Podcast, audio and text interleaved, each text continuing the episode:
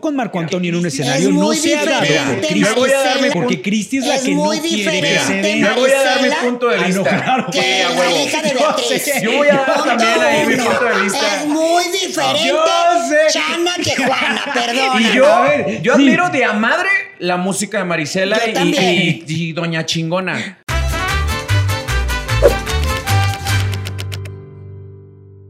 Estamos iniciando un podcast marca Morirás, Rafita. Es un gusto saludarlos y recibir todos sus comentarios cada vez. La comunidad del podcast del Expediente Corazón Grupero está creciendo y eso se les agradece, Navarro. Como siempre, vamos a hablar de un estrello. No, no, no, no. de un grupo que se convierte también en un parteaguas importante para el regional mexicano, que es nada más y nada menos que los Bookies y por supuesto su gran líder, Marco Antonio Solís. Marco Antonio Solís es los Bookies, ¿eh? Con eso quisiera empezar. Y bueno, empiezan eh, Joel Solís, su primo, y Marco, eh, inician de niños y se Michoacanos. pres- michoacanos de Ario de Rosales, Michoacán, y eh, van al programa de Raúl Velasco, siempre en domingo. La foto es memorable, o sea, súper Sí. humildes, muy, muy este. ¿Cómo lo digo para que no se oiga feo? Rústicamente vestidos Muy rústicos. muy exacto, ¿no? sencillos, muy bonita. así. Y desde ahí, obviamente, ya desbordaban talento los dos chamacos. Fíjense, eh, hay una eh, pequeña eh, preámbulo que abre eh, Raúl Velasco en uno de los programas en los que años después de ese debut presenta a los Bookies y él menciona que cuando conoce a estos niños, tanto a Joel como a Marco Antonio, dice literalmente los conocí en Guaraches. Así, o sea, en Guaraches fueron en Guaraches. Así Imagínate nada más. Y de manta, con unos trajecitos de manta, por eso. Ahora, las vocecillas de ellos así, la, la, la, la, la, la, la, Eran unos adolescentes, eran unos chavitos. Como jilguerillos, Como jilguerillos no encontraba la y palabra. recordar también que antes no se llamaban los Bookies, se presentaban como los hermanos Solís, ¿no? Porque eran primos, qué raro, ¿no? Son primos, pero pues así se presentaban. Eh, podríamos decir que no pasó nada, ¿no? Cuando era ese dueto de dos, porque eran dos, ¿eh? era un dueto de dos. No pasaba nada hasta que pues ya viene el boom y las composiciones de Marco ya como los Y ahí los primeros bookies, si no me volví loca, porque en ese momento yo todavía no los conocía, estaba obviamente Marco Antonio Solís, estaba en los teclados eh, Roberto Guadarrama, estaba en las, en las congas o algo así. Eh, Percusiones, eh, José Javier Solís, el hermano de Marco, en la batería Pedro. Eh, eh, Joel en la guitarra, en el bajo Eusebio el Chivo Cortés. Y bueno, esos son los primeros bookies. Su pinche madre, Qué- qué, qué memoria, bárbaro. qué memoria tienes. No, Esta déjame biblioteca decirte- del regional. No, pero aparte déjame decirte que ellos fueron los primeros, ah bueno, debo decir desde el principio, Marco era mega fan de Rigo Tobar. Y me Ahora enteré, entiendo la melena. Ahora pero entiendo fíjate, la no, melena. no tiene nada que ver. Me enteré muchos años después, de hecho hace poco, que la mamá de Marco siempre le cortaba el pelo muy chiquito. Y cuando él creció, por eso se dejó el pelo largo, como un acto de rebeldía Vámonos. a que siempre le obligaban a traer el pelo cortito. Oye, Chicola, pero hasta el momento yo no tengo una imagen De Marco de sin el Marco pelo sin largo. el cabello largo. Claro. Jamás, pero jamás, ¿eh? Pero de niño, si tú ves fotos de niño de Marco con el pelo cortitito. Yo Es fíjate qué raro, ¿no? O sea, es un acto de rebeldía. Yo pensaría que era un acto de fe, ¿no? Es un acto de fe, de que yo quiero ser como el mismísimo Jesucristo, ¿no? Porque esos comparativos siempre, siempre se han dado, ¿no? Y Marco al principio...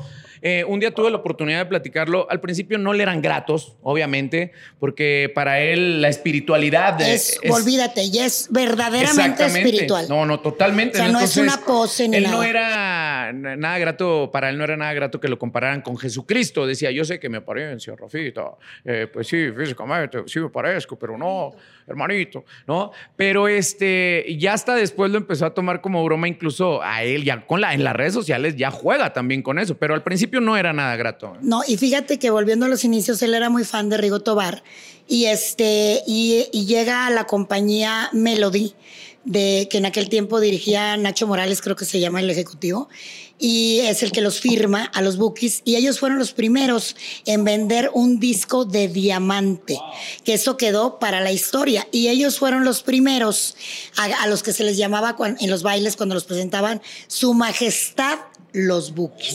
Oh, imagínate nada. No más. fue el mexicano. No era Casimiro, ahora- no era Casimiro. porque No, primero- como anda mi Casimiro va a decir, yo esto es mi majestad, No, soy yo. primero fueron los Bookies. Ok. Primero- Oye, hay que, hay que comentarle a la gente de dónde proviene este nombre de los Bookies. Se dice que Bookies, así se le dice a, A los, los chavitos, en ¿no? Sonora. Niños. En Sonora. Porque Pero hay, no. hay muchas versiones, hay muchas versiones de dónde tomaron este, este nombre de los Bookies, pero la, lo original es justamente por eso. Porque a los niños se les dice Bookies allá. Y cuando estaba todavía Joel con Marco Antonio, empezaron a llamarse los Bookies, pero la compañía disquera es cuando los reúne para decirles, ok, tienen que ser un grupo. Y entonces es cuando ya llegan más elementos y se convierten como tal oficialmente en los Bookies. Así es. Después sale José Javier Solís y entra Pepe Guadarrama, hermano de Roberto. Ajá, y entonces ya esos son los bookies que yo conocí. A ver, yo los conocí en una entrega de premios Lo Nuestro, cuando yo fui con Bronco como jefa de prensa de Bronco, cuando Bronco no ganó nada, que ni siquiera lo reconocieron, de hecho, porque se les ocurrió vestirse con traje a Bronco, con traje formal, en lugar de sus trajes de tiras. Los dorados. Nadie los ubicó y los buques me acuerdo que iban de smoking negro todos espectaculares y en esa ocasión ganaron los cuatro premios los buques. Y nosotros nomás mirando, ¿verdad? Ahí estaba yo en el lobby y llegó el chivo, ahí conocí a Eusebio Cortés, a Marco, a todos los demás, pero así de hola, ¿cómo estás? ¿Me entiendes? Yo en ese momento era piar de, de bronco, o sea. ¿Tirabas crema blanca? La neta. No, si no, así de pues que yo era- mi champú y la chingada. No, no, ¿Champú? no, no, no. No, pues yo era jefa de prensa de Bronco, yo iba con mi grupo trabajando con ellos y en fan, en modo fan. Pero tampoco era que te les cuadraras a los bookies, ¿no? Pues sí, más o menos ¿Sí? en modo fan, como no, es que los buques había que cuadrarse. Ahora, parte, Claro. parte del gran éxito, o no, si parte es lo que podemos rescatar de justamente de los Bookies, es esto que mencionabas tú, Marco Antonio Solís, es los Bookies, porque Marco Antonio empieza a realizar composiciones musicales que son las que se convierten en grandes hits de una agrupación como los Bookies, o sea, la ejecución como tal, pero la mente maestra son las composiciones de Marco Antonio Solís. Así es, Marco, de hecho, muy pocas veces los Bookies grabaron temas que no sean de Marco. Eh, en alguna ocasión le grabaron el- a Eusebio el Chivo Cortés un tema que creo que se llama A mi ley, no estoy muy segura. Y este, y luego Marco ya solo le grabó a Manolo Marroquín, que es muy amigo de él también. No estoy segura si La Venia Bendita o qué canción, pero son muy pocas las canciones que Marco ha grabado que no son de su autoría. Yo no sé, pero sí, no me van a dejar mentir que a lo mejor una de las canciones que más uno recuerda de los Bookies, cada vez que se dice los Bookies y Marco Antonio Solís es Tu cárcel. Tu cárcel. Sí. Tu bueno, yo recuerdo más porque me toca después como directora de bombazos musicales irme de gira con ellos, eh, pues más de un mes, literal, de gira con ellos al sureste. Eh, ¿De qué estoy hablando? Veracruz, Campeche, Cozumel, Yucatán, Chiapas, ya sabes, ¿no? Campeche, Tabasco. Ya para esos entonces que yo los conozco y que me voy con ellos de gira, ya las cosas estaban muy tensas. Ah, es que para allá Todavía iba. no pasaba en la debacle. Porque se dice, o sea, yo, yo he llegado a la conclusión que las disqueras son las desmadragrupos, ¿no? O sea, las disqueras le dicen, tú aquí eres el pinche artista de la película, los demás son tus muchachos, eres el compositor. Y se dice una de las versiones que pues, la disquera le ofrece a Marco grabar por separado, ¿no? Fíjate que yo nunca supe realmente de quién fue la idea, pero lo que te voy a decir antes es, límite, con todo respeto lo digo, ¿eh? límite es Alicia Villarreal, Bronco es Lupe Esparza y los Bookies es Marco Antonio Solís, antes de ir a lo que sigue. Ok.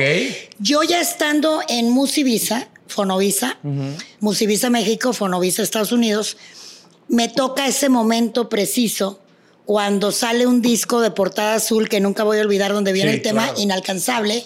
Que fue la primera vez que aparece Marco Antonio Solís y los, los Bookies, Bookies. valiendo madre, Y llamando al santo. al santo. Y llamando al santo. Pero espérense, antes de ese pedo, me voy yo con ellos de gira y percibo que ya había como pedido en el ejido. ¿Por qué? Porque cada quien traía su autobús. ¿Y a ti? Marco en su autobús. Un autobús de no mames. Es un Joel- departamento. Sí, Joel pues sí, Solís, su autobús. Y yo iba en el autobús del Chivo. El Chivo también, su autobús, ¿no? Entonces yo iba en el autobús del Chivo y ahí las únicas mujeres que fuimos a esa gira fue Cristi Solís, de novia de Marco, y yo. Entonces Cristi, te amo amiga, ella fue la que me ayudó para que yo pudiera llegar a Marco Antonio Solís. Entonces ahí yo era directora de bombazos musicales. Cristi qué papel me acerco, novia de Marco. Ella Sí, fue a la gira como novia de ahí Marco. te va, ahí te va. no- Navarro. Te la puse, no, te le puse el centro, papi. Pero ahí va, siempre la culparon de la separación. Es que. Ah, ¿Ya ves por qué le puse el centro? A ver. ¿Ya ves por qué le Ella puse el no centro a tiene Navarro? nada que ver. Me vas a golpear muchas veces, échale a este hombro. Porque ahí te va.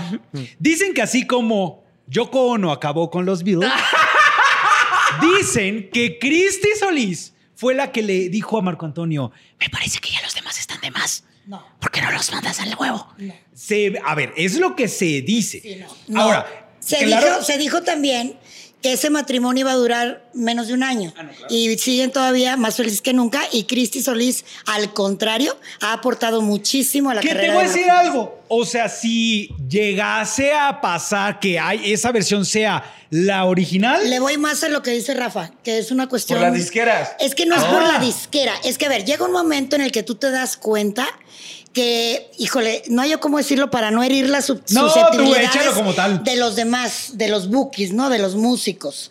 Pero yo sí lo sé porque viajé con ellos, estuve muy cerca.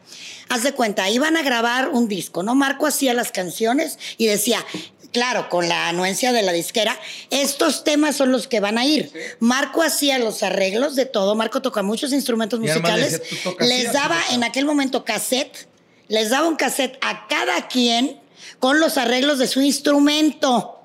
Entonces ya desde ahí hay un nivel de marco y una eh, caudal de talento, ¿no? De que él es el líder, les da el cassette, ellos montan el numerito, claro, cada quien tiene el chivo.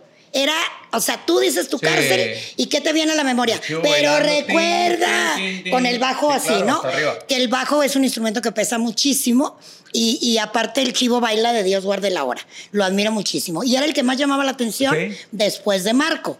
Pero entonces yo creo que llega un momento en el que todas las regalías, los éxitos, los hits de canciones de Marco, alguien tuvo la idea de hacer el crossover como se hizo con Gloria Estefan, que la sacaron de Miami Show Machine, Show Machine y, y deciden hacer esto con Marco, que me parece, en aquel momento obviamente fue una bomba y para los Bookies fue, bueno, lo peor que les pudo pasar en la vida.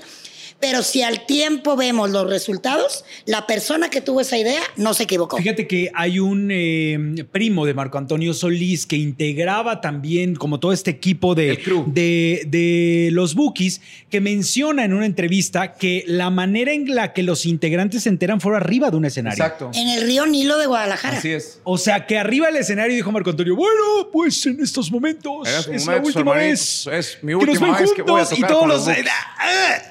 ¿Cómo? O sea... No, bueno, ya. de- Hay otra leyenda urbana Ah, que cuenta que a Eusebio el Chivo Cortés lo despidieron por fax. También. Entonces, no sé, la verdad, hay son que leyendas urbanas. a la chavalada que es un fax. ¿No? Antes, chamacos, Fíjense que- decirles que... no mandaban mails ni mandaban WhatsApps.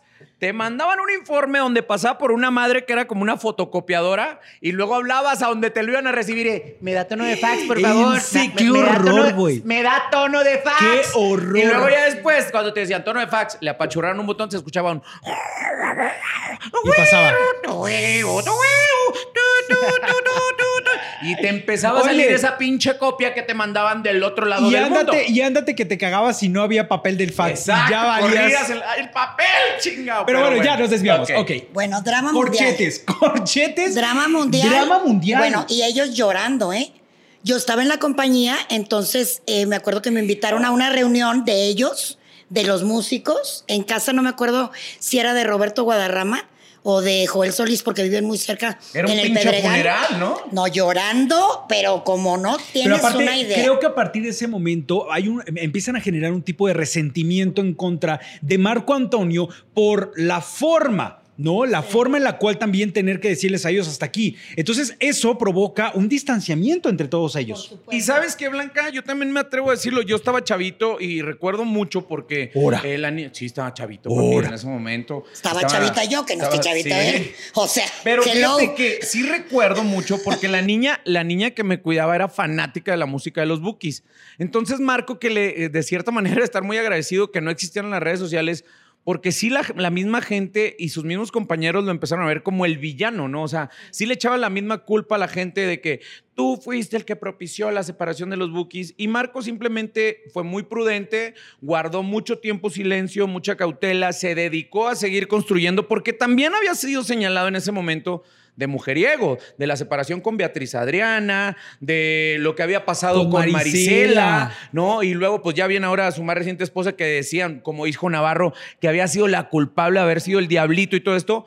Marco en, en, la década de los ochentas con la separación, sí fue el villano y sí fue señalado como eso, ¿no? A todo lo que da. Ahora, déjame decirte una cosa. Eh, cuando Marco empieza solo, eh, estaba recién casado con Christy y sacan un disco que se llama En pleno vuelo que todas las canciones eran de yo te amo, tú me amas, porque obviamente él estaba viviendo a nivel personal un momento muy feliz, ¿no? Estaba sumamente enamorado y no pasó nada con él. Nada. ¿Ah, nada. O sea, incluso hasta ahí dijeron, ahí está, ya ves, es, una razón y es un motivo de que no va a ser el mismo éxito que tenías con los Bookies. Fíjate que yo pensé que el primer disco había sido donde vi la de Si no te hubiera sido. No, no, no, no. Se llama En pleno vuelo el primer disco y de hecho hubo gente que publicó en los medios de aquella época porque no había redes sociales cosas como que en pleno suelo, Marco Antonio Troniz, cosas muy fuertes, muy fuertes. Pero ¿qué pasa? Mira, me pongo chinita de acordarme. Llega un señor que ya está en la gloria, el señor Bebu Silvetti, y entonces dice, Marco, ¿por qué no hacemos un concepto con las canciones tuyas que te han grabado otros, artistas? y viene Trozos de mi alma, volumen 1 y Trozos de mi alma, volumen 2. Y otra vez valiendo madre y llamando al santo, Trozos de mi alma, volumen 1, millones de millones de millones de discos vendidos. No recuerdo la cantidad, pero ahí, mira, chinita me pongo y de ahí para el Real, Marco no ha vuelto a bajar del nivel en el que llegó. Al contrario. Ahorita es muy fácil darte cuenta cómo impactas por las redes sociales. Antes no, ¿eh? Y cuando Marco estaba siendo señalado en su país como el villano, como el destructor, como el infiel, como esto, su música seguía repercutiendo en países como Puerto Rico y como Chile. Argentina. Argentina. Y, ayer un madre sí, sí, sí, sí, sí, su música, ¿eh? Es impactante la forma en la cual Marco se planta, por ejemplo, bien lo dices, en Chile. Eh, y obviamente en un festival tan importante como Viña del Mar. Viña del Mar. Y verle la cara a Marco cuando la gente está coreando sus canciones es impactante. O sea, ahí sí, mis respetos para el señor, porque es una respuesta que él no se espera por parte del público. Ahora voy a rescatar algo que dijo Rafa muy importante. Marco ha sido muy prudente siempre. A mí me toca después, fíjate, yo conocí al revés. Primero a los bookies con Marco y después me tocó en la misma Musivisa trabajar con Beatriz Adriana, cuando ellos ya estaban separados obviamente y Beatriz Adriana eh, seguía enamorada de Marco en la etapa en la que me toca trabajar con ella y ella de pronto hacía declaraciones pues eh, hablando mal, ¿no? De Marco Antonio y Marco jamás lo he visto yo que responda a un ataque, ni con respecto a los Bookies, ni con respecto a Marisela, ni con respecto a Beatriz Adriana. Él siempre súper prudente. Eso me encanta de Marco. es un hombre muy inteligente. Creo que la, una cierta parte de reconciliación entre Marco Antonio y Beatriz Adriana se dio cuando el secuestro, y muerte de Leonardo, del, hijo. de Beatriz Adriana. O sea, me parece que ahí Marco también tuvo. Ese niño fue tan como un hijo para Marco. Claro, o sea, es que a eso me refiero. O sea, Marco, cuando se da cuenta o se entera de, de este fallecimiento, de la muerte de, de, Leonardo, se acerca a Beatriz Adriana y es como una parte también anímica para y ahí es donde yo defiendo mucho a mi Cristi Bella, porque recordemos también ese momento icónico que está en YouTube, donde Marco está cantando con sus tres hijas, con Beatriz, la hija de Beatriz Adriana, y con, Marla y Allison, que si Cristi fuera una mujer conflictiva, pues simplemente le decían, mi madre, bueno, te voy a decir una cosa, mis hijas. Y te voy a decir una cosa y otra vez me vas a pegar, pero dice Marisela que el reencuentro con Marco Antonio en un escenario no se ha dado por Cristi.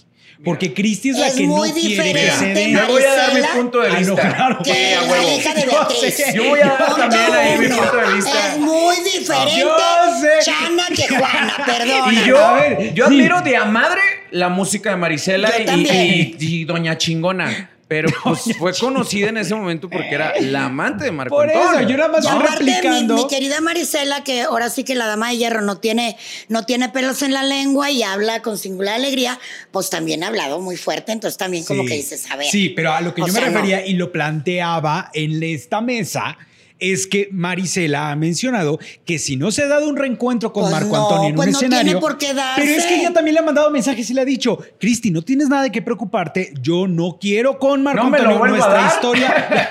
No, ya lo ya Ya lo probé, probé. ya lo tuve, Yo ya creo no que quiero. Marco, lo tiré. Marco en este momento no tiene necesidad ni de hacer dueto con Beatriz, ni de hacer dueto con Marisela. Espérame, una joya. espérame. Pero, Pero tiene entonces.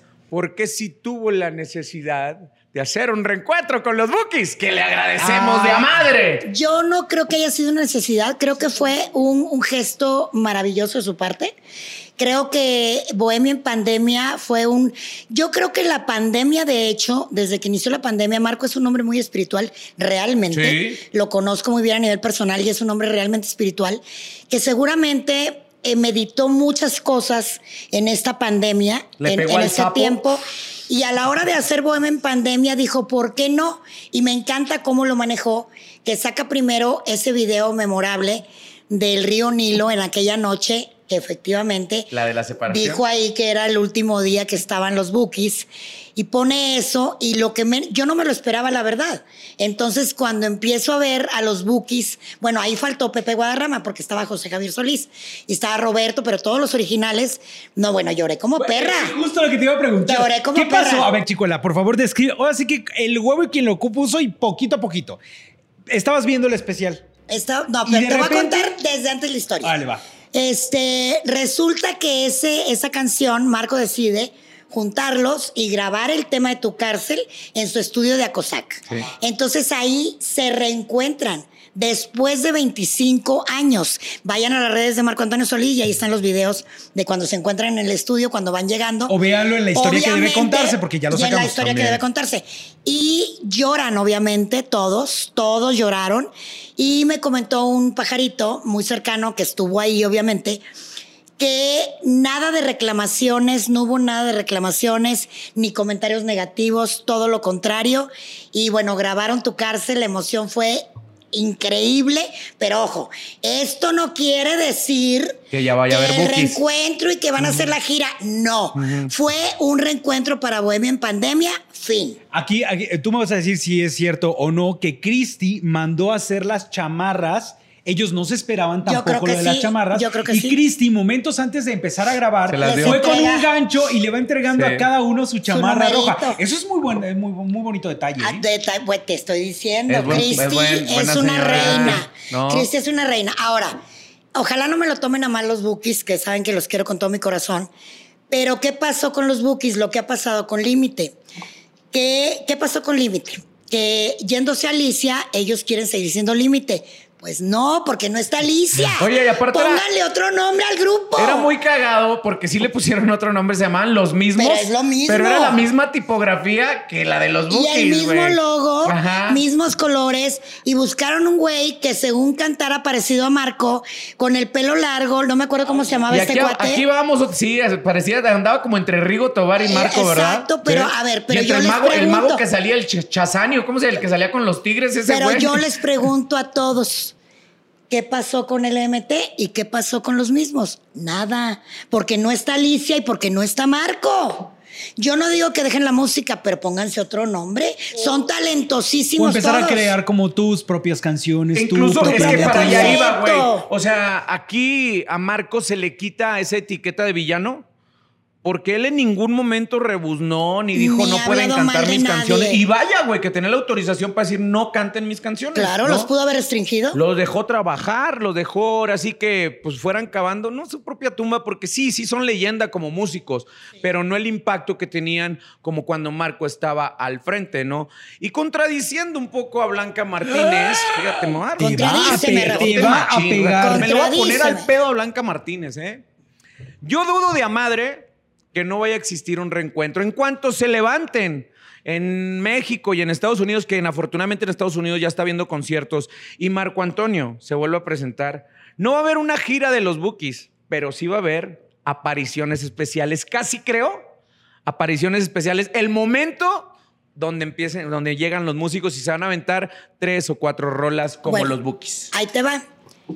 Eh, hasta ahorita, hasta este momento de ahorita, se supone que no, pero claro que todo puede cambiar. Sí. Porque también hoy, hoy hay redes sociales y la gente le puede pedir a Marco Claro, por redes sociales. claro. Que, ¿no? que te digo una cosa, no hace falta. O sea, perdón, pero Marco Antonio Solís Es Marco los Antonio Bookies. Pero sí se agradecería. Entonces, pero ¿cómo para qué? Sería O sea, emotivo verlo en vivo. Lo que yo vi, me pedías que te comentara, pues yo estaba viendo el concierto en mi computadora, muy a gusto, y entonces canción de Marco y luego Marco hablando, contando, caminando por las calles de Morelia, eh, dentro de su hotel Mansión Solís, en fin.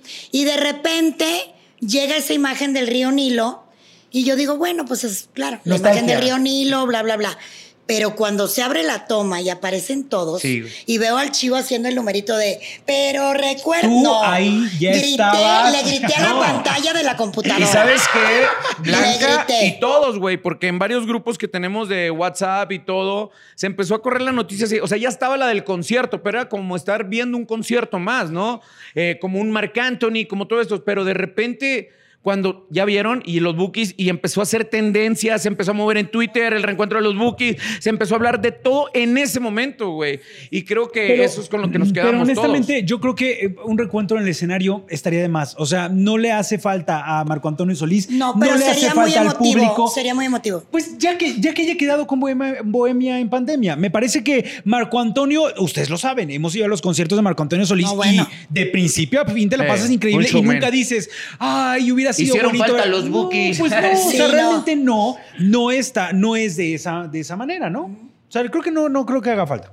Exacto, ya se nos está acabando el tiempo. Oigan, pues miren, yo les agradezco una vez más que estén atentos a este podcast en las diferentes plataformas donde es transmitido, pero les agradezco mucho a ustedes porque no hubo momento de discrepancia, a pesar que hubo Yo ya momentos sentía tensos. que me iba a pegar. Hablamos más de la trayectoria de Marco que de los chingados escándalos. Y eso quiere decir que Marco Antonio se escribe con letras grandes en Mayúsculas. en mayúsculas y con negritas, ¿no? Pues Blanca? yo, yo diría que Marco Antonio Solís es más. Las iniciales de su nombre, M-A-S. Ay, qué va. Ay, Marco nunca Antonio los Solís. había juntado tú. Marco Antonio Solís es más. Y me encanta lo que decía él cuando estaba en los bookies, ya no lo dice ahora creo, pero cuando estaba en los bookies decía, y recuerden que detrás de esta cabellera y esta barba está su amigo que los ama y que los quiere y que se llama Marco Antonio Solís.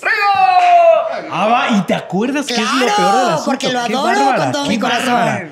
Oye, pues ahí está, Marco Antonio Solís, eh, eh, bien lo dice Chicuela, creo que se redondea en que él es los Bookies, él es justamente el artífice del éxito que tienen los Bookies en todas sus etapas y que hoy por hoy, a mi parecer, no necesita al resto de- del grupo porque él puede sostener solito una carrera. No dijimos canción favorita. Ah, bueno, a mí Ay, me no, encantan bueno. muchas y me encanta de Marco que tiene rancheras románticas y las rítmicas me matan. A mí me fascina, tú me vuelves loco. Tú me vuelves loco. Ah, Tirín, tirín, tirín. La mía, vive el amor. Te- A que- ti te- re- que- también. te- que- te- te- re- que- te- que- te- que- te- re- que- te- que- te- que- te- Oye, ¿qué tal es la de, ¿te acuerdas de Dime dónde y cuándo? Sí, la de es la, que canta el jaguar, no, dime dónde y cuándo. No, esa no ah, no es. es cierto, ya no Es con otro otra. artista. ¿Cuál es tu favorita? No, pues la neta es que yo me voy cárcel. tradicional, pero es Si tu no cárcel. sido- o ah, sea, tu cárcel. tu cárcel y después, sí, si no te hubiera sido es maravilloso. Si no te hubiera sido Inalcanzable me romántica. gusta mucho. Inalcanzable es una muy romántica que tiene una, Por unos ojos cafés. No, la frase de inalcanzable. No mames. Rompí el cordón de la resignación. Black. Toma la barba. Con esa me quedo. ¿Cuál es su rola favorita? Que nos comenten. Díganos cuál es su rola favorita de Marco Antonio Solís. ¡Abur!